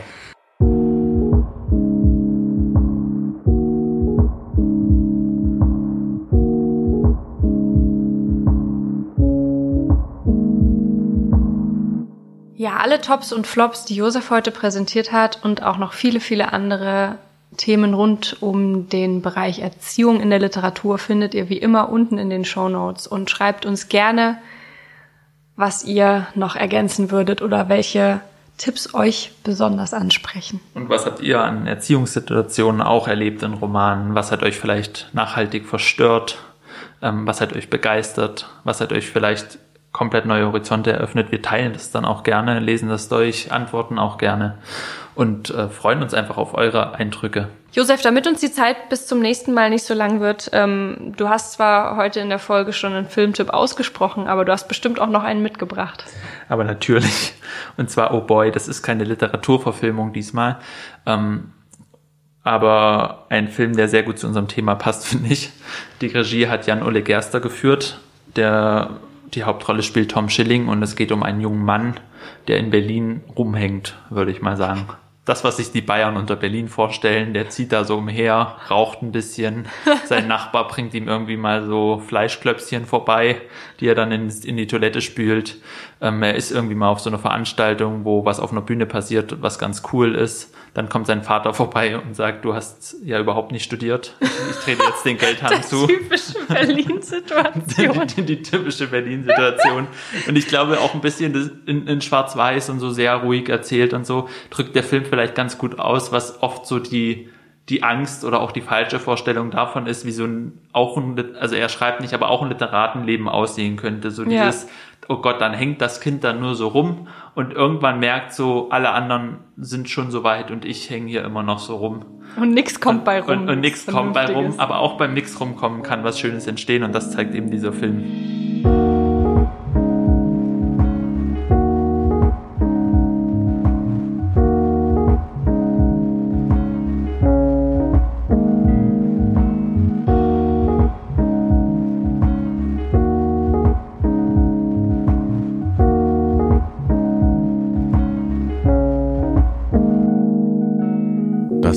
Wasser und Buch, der Podcast für literarische Grundbedürfnisse mit Lynn Penelope Miglitz und Josef Braun.